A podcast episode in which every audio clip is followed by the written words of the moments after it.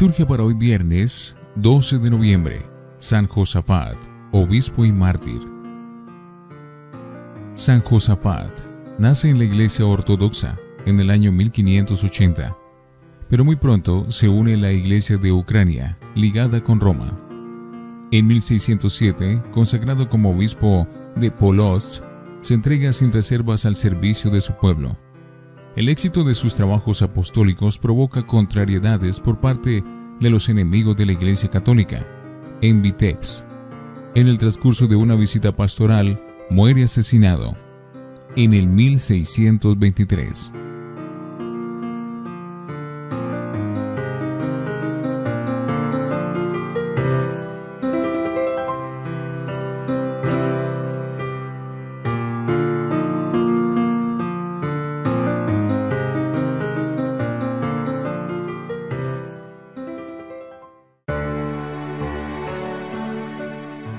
Antífona.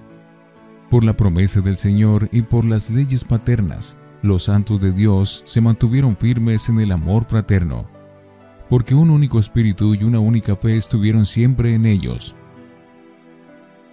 Oremos. Aviva, Señor, en tu iglesia el espíritu que colmó a San Josafat, llevándolo a dar su vida por el rebaño, y concédenos por su intercesión que, confortados por ese mismo espíritu, no dudemos en entregar la vida por nuestros hermanos. Por nuestro Señor Jesucristo, tu Hijo. Primera lectura. Del libro de la sabiduría, capítulo 13, versículos 1 al 9.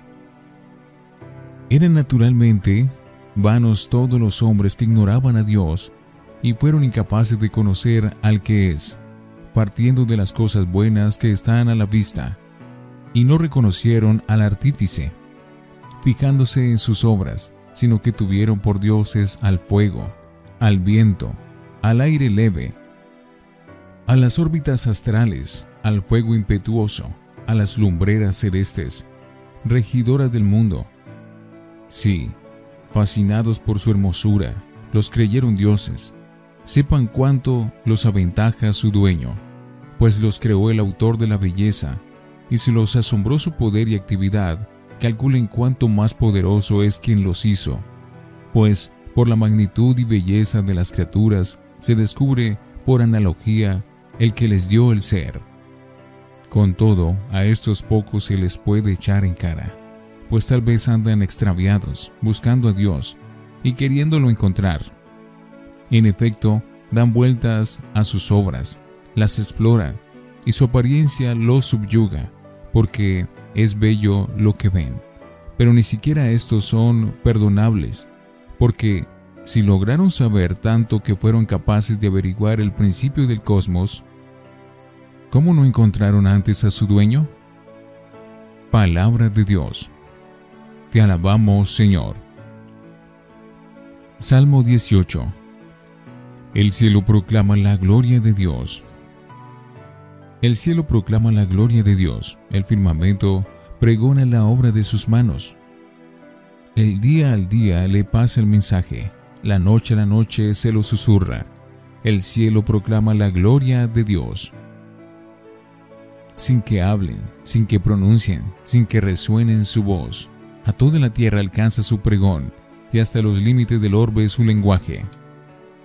El cielo proclama la gloria de Dios. Aleluya, aleluya, aleluya. Levántense, alcen la cabeza, se acerca su liberación. Aleluya, aleluya, aleluya.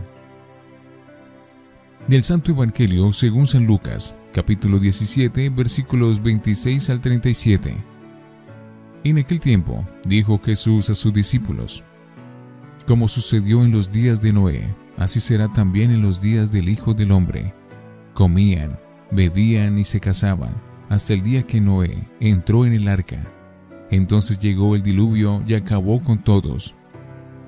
Lo mismo sucedió en tiempos de Lot. Comían, bebían, compraban, vendían, sembraban, construían. Pero el día que Lot salió de Sodoma, llovió fuego y azufre del cielo y acabó con todos. Así sucederá el día que se manifieste el Hijo del Hombre. Aquel día, si uno está en la azotea y tiene sus cosas en casa, que no baje por ellas. Si uno está en el campo, que no vuelva. Acuérdense de la mujer de Lot. El que pretenda guardarse su vida la perderá, y el que la pierda la recobrará. Les digo esto, aquella noche estarán dos en una cama, a uno se lo llevarán y al otro lo dejarán. Estarán dos moliendo juntas.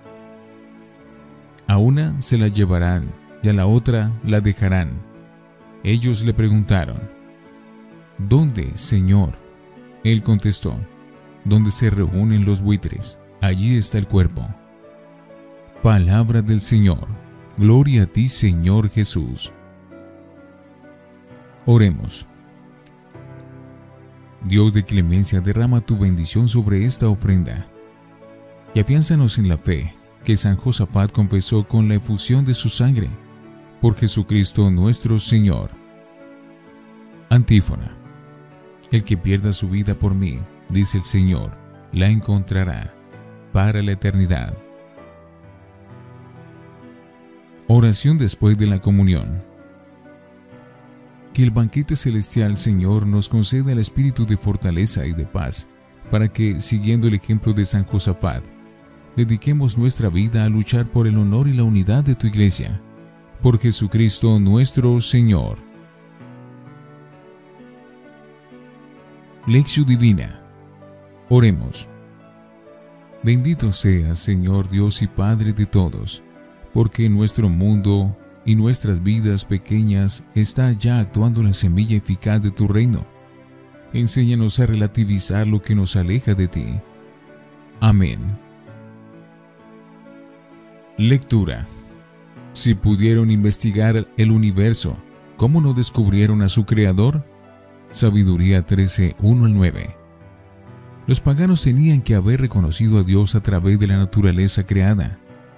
Esta es la tesis que desarrolla el libro de la sabiduría, y lo hacen en medio de una sociedad helenista, como la de Alejandría. Pero han sido necios y vanos, se han quedado en lo creado, sin dar el salto al Creador.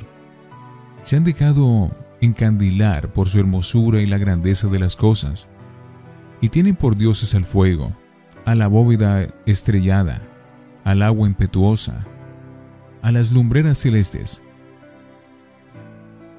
De la hermosura y del vigor de lo creado tenían que haber pasado a calcular cuánto más poderoso es quien los hizo. El cosmos es bueno, pero tendrían que haber descubierto a su Señor. Este es el fallo de los que han llegado a una religión naturalista, adorando al sol y a la luna y a los grandes ríos, Aquí no leemos el otro ataque, más fuerte, que hace el autor contra otra clase de increyentes. Los que se han construido con sus propias manos ídolos de piedra o de madera y los adoran. A los anteriores, de algún modo lo disculpa, porque el cosmos es en verdad admirable. Pero los ídolos son más necios y vanos, porque adoran la obra de sus manos lo mismo sucederá el día en que el Hijo del Hombre se manifieste. Lucas 17, 26, 37. Si ayer nos anunciaba Jesús que el reino es imprevisible, hoy refuerza su afirmación comparando su venida a la del diluvio en tiempo de Noé y al castigo de Sodoma en los de Lot. El diluvio sorprendió a la mayoría de las personas muy entretenidas en sus comidas y fiestas. El fuego que cayó sobre Sodoma encontró a sus habitantes muy ocupados en sus proyectos. No estaban preparados. Así sucederá al final de los tiempos. ¿Dónde? Otra pregunta de curiosidad. Donde está el cadáver se reunirán los buitres, o sea, en cualquier sitio donde estemos, allí será el encuentro definitivo con el juicio de Dios.